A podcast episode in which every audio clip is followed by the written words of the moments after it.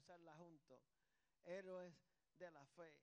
Aquellos que están siguiendo lo que uno predica aquí, escuchan, les había advertido que vamos a predicar sobre el libro, bueno, la carta de Hebreos, el capítulo 11.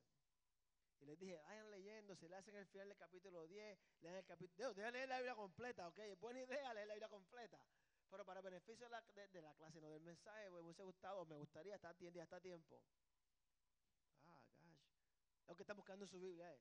Ok, eso es, eso es. No, perdone que los interrumpí. se puede, claro que se puede. Eh, Hebreo, eh, léase el final del capítulo 10 y el principio, el 11 y el principio del 12. Anyway.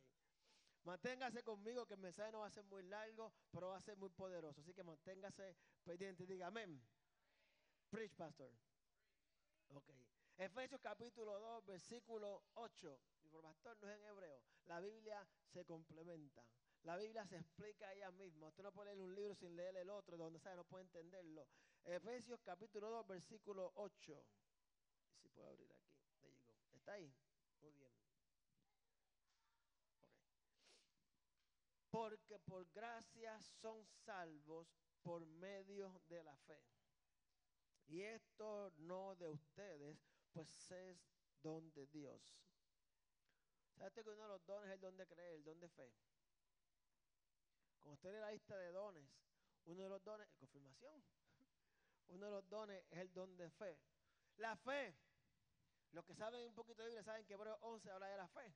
Sé que usted sabía que pastor hablar de la fe, pero voy a hablar de la fe no como la fe, sino de los héroes de la fe, los héroes que Hebreo 11 menciona. Y para llegar a eso, lo que ellos mencionan, tenemos que ver lo que explica de qué es la fe y todo lo demás. La fe es uno de los grandes temas de la Biblia, si no es el tema más grande. La fe es necesaria para todo cristiano. Mire, mire, váyase para allá atrás que me tiene la gente confundida.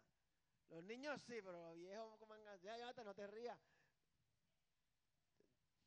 Uno de los grandes temas de la Biblia es la fe. La fe es necesaria para todo cristiano. La fe, el asunto de la fe no puede ser opcional en nuestra vida. ¿Cómo sabe? Cuando usted va a un buffet, tiene allí, eh, bueno, depende si es maceta o no.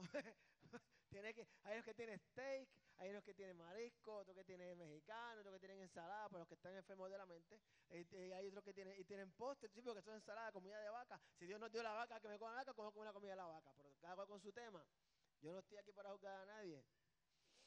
Y usted pues escoge lo que quiere, ¿verdad que sí? Si usted es como yo, que es carnívoro, yo cojo carne de todas partes del mundo y después digo unas papas fritas al final cuando quepan el plato, ¿verdad? Porque pues, gente, tú vas a comer arroz. Hello, hello. Si usted va al buffet, usted tiene la alternativa de escoger lo que quiere, de acuerdo a cómo se sienta, si tiene mucha hambre, si tiene poquita hambre, ¿verdad que sí? Sin embargo, la Biblia es un buffet. Lo único es que usted no puede escoger lo que quiere, lo que no, que usted tiene que ir a agarrar de todo para que al final de la cena usted esté abastecido. La fe no es una opción. La fe es tan importante que Dios estableció esta simple acción del corazón como el único transporte para llegar al camino que es Jesús. La fe es tan importante que es la única manera en la que usted puede llegar a Jesús, es a través de la fe. No a través del conocimiento. Estudiamos las, dos semanas pasadas la mujer samaritana. La mujer samaritana sabía teología. Ella le dijo a Jesús, le habló de teología, de dónde se iba a adorar, le habló de quién él era, que no tenía un jarro, habló, ella sabía teología, tenía conocimiento, sin embargo no tenía fe en aquel que estaba hablando hasta que lo conoció. Somos salvos por gracia a través de la fe. Mucha gente quiere tener gracia sin tener fe. No, tía, no se puede. Diga conmigo, no se puede. No se puede. Somos, somos salvos por gracia a través de la fe. La fue, la fe, la fue, muy pequeño, dos letras solamente. F, en inglés tiene un poquito más el nombre de nuestra nena, se llama así Faith.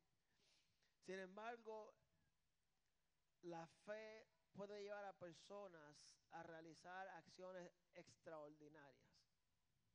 Usted y yo, por fe, vivimos en una tierra ajena. Yo soy ciudadano americano. La verdad es que usted y yo no somos ciudadanos de ninguna parte, solamente somos ciudadanos del cielo. Necesitamos un pasaporte para entrar a esa frontera. Pero usted y yo no somos ciudadanos americanos de México, de Puerto Rico eso no existe, pero hello. Somos ciudadanos del cielo y por fe estamos en esta tierra con la esperanza de que vamos a llegar algún día al cielo. La esperanza sin la fe, diga conmigo, no vale nada. Considere esta historia, y esto es lo voy a predicar. Todo lo que estoy escuchando hablando fue un libro que leí, bueno, un libreto, un, un booklet. Yo no leo libros, no me regale libro como un castigo. Yo los leo que me los regalan, pero no los leo muy contento, que digamos. Pero los leo. Allá en Rumania, y todo lo que voy a predicar voy a atarlo a esta historia. Si Dios me ayuda, todo el libro de la, carta de Hebreos capítulo 11, voy a atarlo a esta historia en Rumania. Allá en el año 1989, para los que saben un poquito de historia, en Rumania había un gobierno comunista. ¿Cómo saben lo que es el comunismo? ¿Nadie sabe lo que es el comunismo?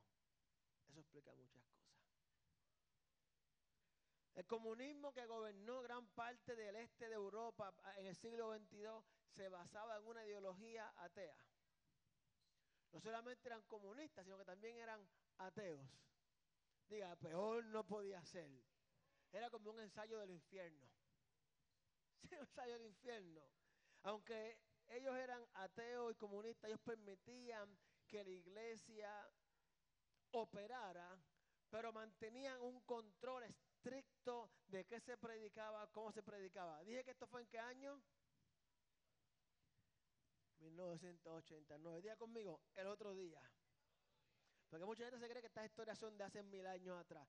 El otro día. Mantenían un control de la iglesia, de qué predicaban.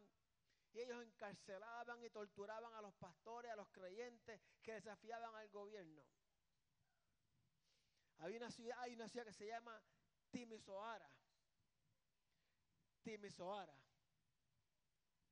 Timisoara. No importa una ciudad, póngale Lakewood, que casi casi. allí se le ordenó un pastor que se llamaba Toques. Obviamente, no sé cómo se dice en Rumania, ¿verdad? Pero eh, yo lo leo en Spanglish. Fíjate, mire, recuerda, sígueme. Toques. Va a decir cosas que va a ofender a aquellos que están en poder. Cuando usted enseña la Biblia fielmente, usted va a hacer sentir incómodo la canalidad de muchas personas. Si usted va a una iglesia, usted que está en su casa allá en Facebook, la vagabundería, la vagancia, si usted que está en su casa allá, va a una iglesia donde todo lo que predica te hace sentir bien, huye. Es una trampa. La palabra del Señor dice que fue inspirada por el Espíritu Santo para redargullir, llevarnos a la esperanza, llevarnos a justicia, guiarnos. Si usted a un niño hacer lo que le da la gana, no lo está guiando. Si usted niño de vez en cuando le da su chancleta voladora, ¿verdad? Si de vez en cuando no hace sentir, ¡eh, la carne! No está guiándolo. El niño lo está guiando a usted. Sí que el hombre enseñaba fielmente la Biblia y cuando llegaba a los capítulos de hablar de las injusticias humanas, él no podía brincarlo, él tenía que predicar la verdad. Hace falta hombres y mujeres que prediquen la verdad sin temor a lo que suceda. Y más aquí en Estados Unidos, que es fácil porque no te van a decir nada. Sin embargo, en el 1989, creo que todos aquí estamos nacidos para esa fecha. Bueno, los bebés es eso. Hubo un día allí le dijeron al hombre tienes que irte porque estaba criticando al gobierno por violaciones a los derechos humanos. Los que no sabían, en los países comunistas la gente hace, el gobierno hace actos de magia con la gente. El gobierno desaparece a la gente, para que entiendan lo que estoy diciendo. Tuvo un jefe cubano que decía que llegaban unas vanas, obviamente cubano en Cuba, hello. Estuvo preso, fue de los Marielitos. Él contaba que si tú hablabas, habían espías, habían espías, tú no sabías quiénes eran.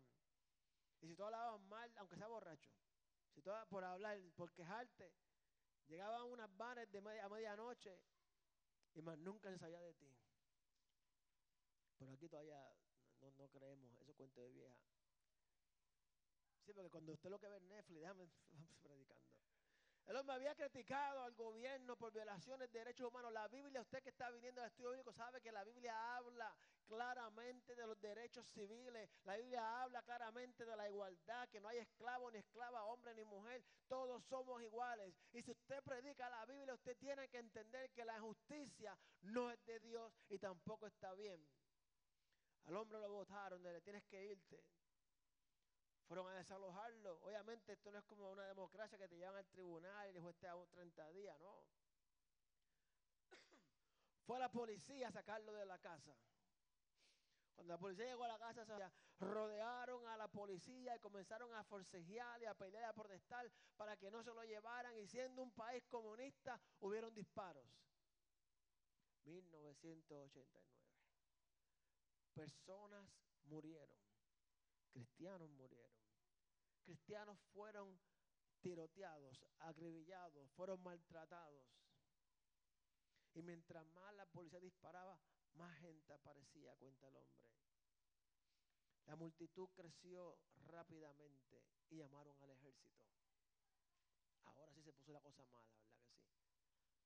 La gente imagino que dijeron, manda a los soldados, que ahora sí que estos cogen miedo. Y vieron más disparos y más heridos y más muertos. Y de momento ocurrió algo increíble. Me encanta como a usted le gusta el chisme, pues se quedan así bien. Parecemos una iglesia católica que se queda un, un, un alfiler, todo el mundo le escucha. Pero está bien, porque ese día que este espíritu en la palabra de Dios está llegando su mensaje. Pasó algo increíble. La gente dejó de defenderse. La gente se arrodilló y comenzó a orar mientras los mataban. Usted puede imaginarse eso oraciones contra balas. Los soldados no tuvieron otra opción que dejar de disparar. Algo que estaba sucediendo y él no lo entendía. Como tú estás entrenado para matar o morir y ves que las personas solamente oran, algo no. De momento otro pastor llamado Dugulescu subió al balcón del teatro y se dirigió a la multitud, a los soldados, los policías y los cristianos que estaban en el lugar. El hombre solo dijo dos palabras. La gente comenzó a cantar de alegría, incluso los soldados comenzaron a cantar de alegría, la policía comenzó a cantar de alegría, luego todos estaban gritando las palabras, desafiando la opresión. Donde está el Espíritu de Dios hay libertad y ni siquiera la muerte nos va a separar del Padre. Dos palabras que proclamaban libertad, igualdad y dignidad una y otra vez gritaban, Dios existe. Usted y yo pensamos que predicar requiere mucho. Cuando usted es alguien que está dispuesto a morir para declarar que Dios existe, eso predica. Y aquí en el 2022 estamos hablando de un pueblecito, una villa, donde gente murió por solamente decir al frente de las rifas, al frente de la escopeta, Dios existe. A veces pensamos que los mártires eran los que caminaron con Jesús porque lo vieron. Hoy en día hay gente que está dispuesta a morir para que una persona llegue al cielo. Dios existe. Vamos a ver la historia de este hombre durante esta serie. Si Dios me ayuda a poder hacerlo así. Y esta de la fe. Les pregunto, ¿qué es la fe? Gente que diría, yo tengo fe de que voy a decirle Dios existe y las balas van a ser como Superman, se van a, se van a, sí, sí, porque gente pensamos así, yo tengo fe, voy a ir Jonathan para allá, voy a parar frente a la iglesia y dice, Dios existe, cuando me disparen va a tener un escudo como los, los, super, los cuatro fantásticos, un escudo y las balas se van a parar. Sí, porque nuestra mente pensamos que como tenemos fe, nada nos va a pasar. Se nos olvida que Jesús, el autor y consumador de la fe, murió en la cruz. Diga, predica, ¿Acaso es la fe otra palabra para creer? Yo creo en Dios, así que tengo fe. Bueno, Santiago tiene una palabra para usted que piensa esa manera. Si usted dice, yo creo en Dios, tengo fe, Santiago dice lo siguiente, en el, capítulo 2, versículo 19 dice así, tú crees que Dios es uno, bien haces, también los demonios creen y tiemblan. Diga, ay, o sea, o sea, o sea, si Santiago nos recuerda que aunque creer en Dios es bueno, los demonios también que simplemente creen en Dios. Me encanta que el aire está sincronizado con la predicación hoy. Cada vez que necesito que haga ruido, ya que ustedes se sentaron en los amenes, digan, no se sienten los amenes, se sentaron en los amenes, el aire me ayuda, me acompaña, el Espíritu de Dios me acompaña. La fe tiene que ser más que simplemente creer en Dios, porque los demonios creen en Dios. Y tiemblan, tiembla cada vez que me ven. Así es como se dice el Yo sé que tiemblas. ¿Qué es la fe? ¿Es la fe una acción del corazón? Pregunto. ¿Es la fe una acción del corazón? ¿Es la fe una convicción de la mente? Sigo preguntándole. Tal vez sea un sentimiento. Tal vez sea algo en tus entrañas. Algo que tú sientes bien dentro de ti. De que es verdad.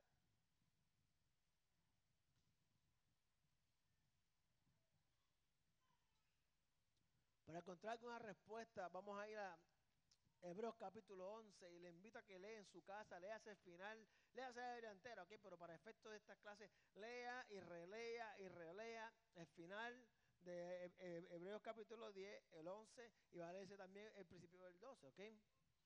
Vamos a ver esta carta. La fe transforma nuestras virtudes porque les da dirección y propósito. Escuche esto.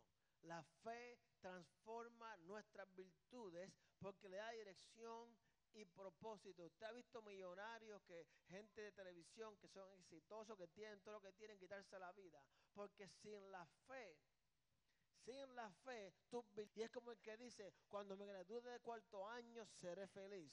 Luego dice, cuando me gradúe de la universidad, seré feliz. Cuando me vaya de casa de papá y mami, seré feliz. Cuando me case, seré feliz. Cuando tenga hijos, seré feliz. Cuando mis hijos se gradúen, seré feliz. Cuando me retire, seré feliz. Y cuando está en la cama muriendo, se le dice, hijo, hijo, sé feliz ahora. Vivir sin dirección y propósito, sin fe, no trae felicidad. Porque todo lo que ves es malo. Lo que ves las balas y disparos. Hebreos capítulo 11, versículo 1 dice lo siguiente. La fe, ya que nadie me contestó, es la constancia de las cosas que se esperan, la comprobación de los hechos que no se ven. La fe es confianza. Es sencillo, la fe es confianza.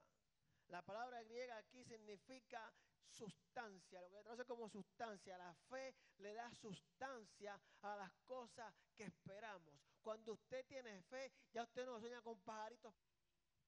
Cuando usted anda sin fe, usted sueña que las vacas vuelan.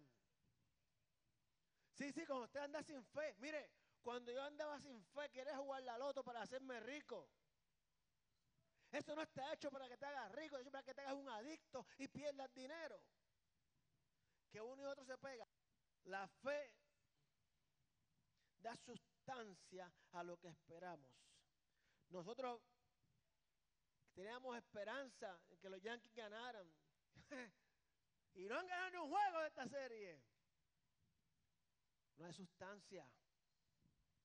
Hay un equipo sin sustancia. Hablamos de todas formas, no hay sustancia en el equipo, no hay un deseo de ganar, no hay una realidad de que ellos quieran ganar como equipo. La esperanza trata con la anticipación de las cosas que van a venir. La esperanza trata de la anticipación futura de las cosas que van a venir, pero la esperanza sola es simplemente un sueño sin nada tangible a lo que agarrarse. La esperanza sin fe es simplemente algo que es un sueño sin nada que agarrarse. Sin, se necesita fe para darle sustancia a la esperanza. ¿Cuándo tienen que esperanza de algo? ¿Cuándo tienen fe de que eso suceda? Yo espero retirarme con mucho dinero.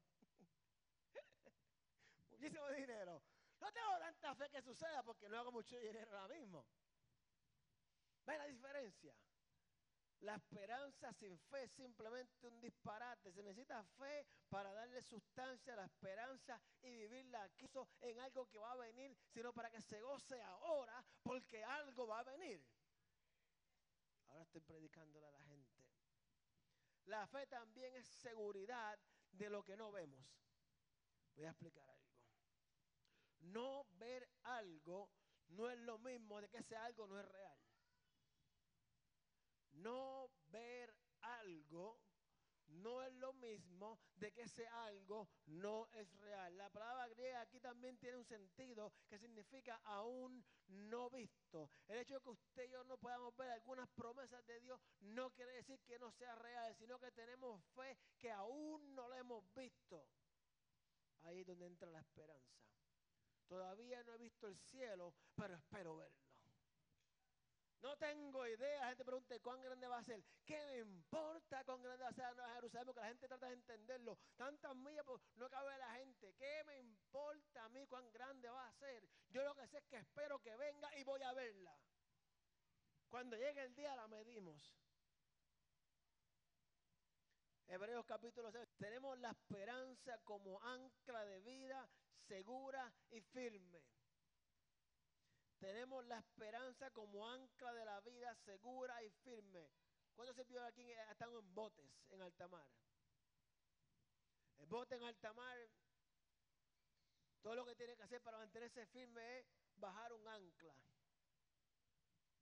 ancla llega ahí, la gente se confunde. La fe no, tienes que estar peleando, la esperanza no es peleando. La esperanza es mantenerte anclado en lo que tú crees. Esta gente rumana no son carnales, sino que espirituales. Vamos a orar porque estos soldados que nos están matando también merecen salvación. Dios también murió por ellos. Para de pelear y comienza a orar.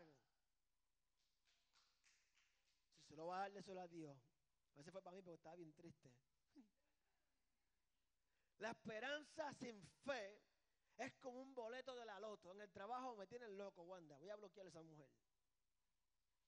Se pasan enviando email todos los días. Está en tanto el Powerball para que le den dinero para comprar para comprar los eh, eh, tickets. Mire, ¿sabes por qué no le doy dinero? Primero, porque no. Segundo, ¿sabes por qué no le doy? Porque yo sé que sé, que sé, que sé. Que si se gana el ticket, más nunca la vemos. Vamos a hablar claro. Eh, la idea es esta. Todo el mundo pone dinero y compra muchos boletos con muchos números. Entonces cuando se peguen, se, se, reparte entre todo el mundo. Millones.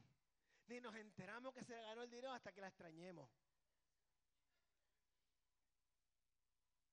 La fe, la esperanza sin fe es como un boleto de la lotería. Tú esperas que cambie tu vida, pero probablemente no lo hará la bolita en Nueva York. Y fueron 16 dólares. Yo esperaba que eso cambiara mi vida, pero no me la cambió. La esperanza con fe, por otro lado, es como un boleto de avión. Usted compra el boleto de avión, el camino puede ser medio turbulento, puede que le dé tuki de vez en cuando, puede que el de al lado esté roncándole en la oreja, puede que sea un poquito incómodo el viaje, pero usted sabe que sabe que sabe que el boleto te va a llevar a tu destino y que el piloto sabe a dónde tiene que aterrizar. La esperanza sin fe es un boleto de la lotería, que tú esperas que te cambie la vida, pero tal vez no te la cambie. La esperanza con fe es un boleto que dice casa y para allá es que vamos. Hebreos capítulo 11, versículo 2. Le dije que vamos a ir todo el capítulo 11. Confirmación allá atrás. Dios está hablando hoy al pueblo. Muy bien, ah. Por ella, por la fe, recibieron buen testimonio los antiguos por la fe recibieron buen testimonio de los antiguos. Los antiguos aquí se refieren a los héroes que vamos a estudiar, los héroes del Antiguo Testamento. Y el resto del capítulo nos recuerda sus historias. Son historias fantásticas, historias inspiradoras, pero no está aquí solamente para contar una buena historia. Cuando Dios, el Espíritu, inspiró a que escribió Hebreo, no fue solamente para que leyéramos un comic book de, soldados que eran la batalla, sino que se escribió para animarnos. Esto no es un libro de historieta, de fantasía, que usted lo lee y la pasa bien. Esto es un libro que cuenta la realidad para que usted y yo nos animemos y podamos vivir con fe. El capítulo 10 terminó con un llamado. A mí me encanta cuando la Biblia termina el versículo del capítulo con un llamado. Porque cada llamado que Dios pone en tu vida es un reto. Cada llamado que Dios pone en tu vida es un reto. Dios me llamó a esto, pero estoy esperando que haga. Papá, si te llamó, camina. Es que no veo cómo hacerlo. Camina. Porque si Dios te llamó, ¿para qué necesitas a Dios? Hebreos 10, versículo 35, 36 y la primera parte del 38. Vámonos, quiera, ya terminamos. No, no, para que venga la semana que viene. no, vente, vente, sí, no, no, para que terminamos, ya terminamos, ya nos vamos. No desechen, no desperdicien, no la boten. Eso para que ya llegue. no la dañen, no la menosprecien, no la tomen como por menos, pues su confianza. No deseches tu confianza, no abandones la confianza. Recuerda, fe es confiar, ¿verdad que sí? No abandones tu fe, no abandones aquello por lo que tú confías. Mire, solamente la madre y el padre que ha orado por un hijo, que ha visto la mano de Dios, sabe lo que es orar sin perder la fe. Solamente el que ha orado por un, usted puede orar por quien usted quiera, pero solamente el que ha orado para que Dios obre en la vida de un hijo, una hija y ve la mano de Dios al final, ese sabe lo que es no abandonar la fe. Nunca paran de orar hasta que se cumple lo que están creyendo, lo que tienen fe. No desechen pues su confianza, la cual tiene una gran recompensa. Nuestra fe tiene una recompensa. Nuestra porque les es necesaria la perseverancia. No abandonen la fe que trae recompensa, porque nos es necesaria la perseverancia. Diga, ¿para qué?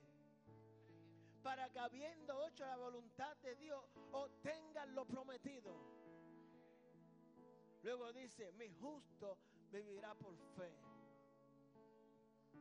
En Estados Unidos, ok, yo he estado en África predicando. Y la gente siempre habla disparate de la gente que, que en África, que mucho adoran, que muchas iglesias hacen. Es que no tienen nada más que hacer. La verdad, no estoy criticando, no está la verdad. No hay trabajo, no hay escuelas. Eso es fácil. Es fácil tener una vida de devoción. Porque todo lo que hace, la iglesia provee comida, la iglesia provee escuelas, todo lo que hacen es ir a la iglesia. Entonces aquí nuestra mentalidad corta decimos, si fuéramos como los de África. Oh, Señor, reprenda. Que ellos sean como nosotros. Que prosperen también. No es tan importante de que otros adoran mucho, de que otros oran mucho, sino que dice la Biblia que no abandonemos nuestra fe, nuestra confianza. Esto no tiene que ver con cuántas veces usted ora. Esto tiene que ver con cuán real usted cree. Usted puede orar diez veces al día. Yo oro media hora y tengo más fe. La fe no tiene que ver con lo que usted ve, sino que sabiendo por algo que aún no han visto.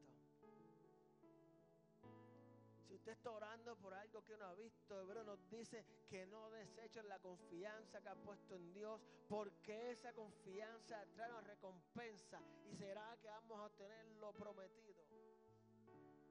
Cuando vayamos al Hebreo 11, vamos a ver que hay personas que nunca recibieron la promesa. Pero el versículo 2 nos dice que debido a ella, a la fe, hay testimonio. El último versículo dice, mi justo vivirá por fe. Justo significa simplemente estar bien con Dios.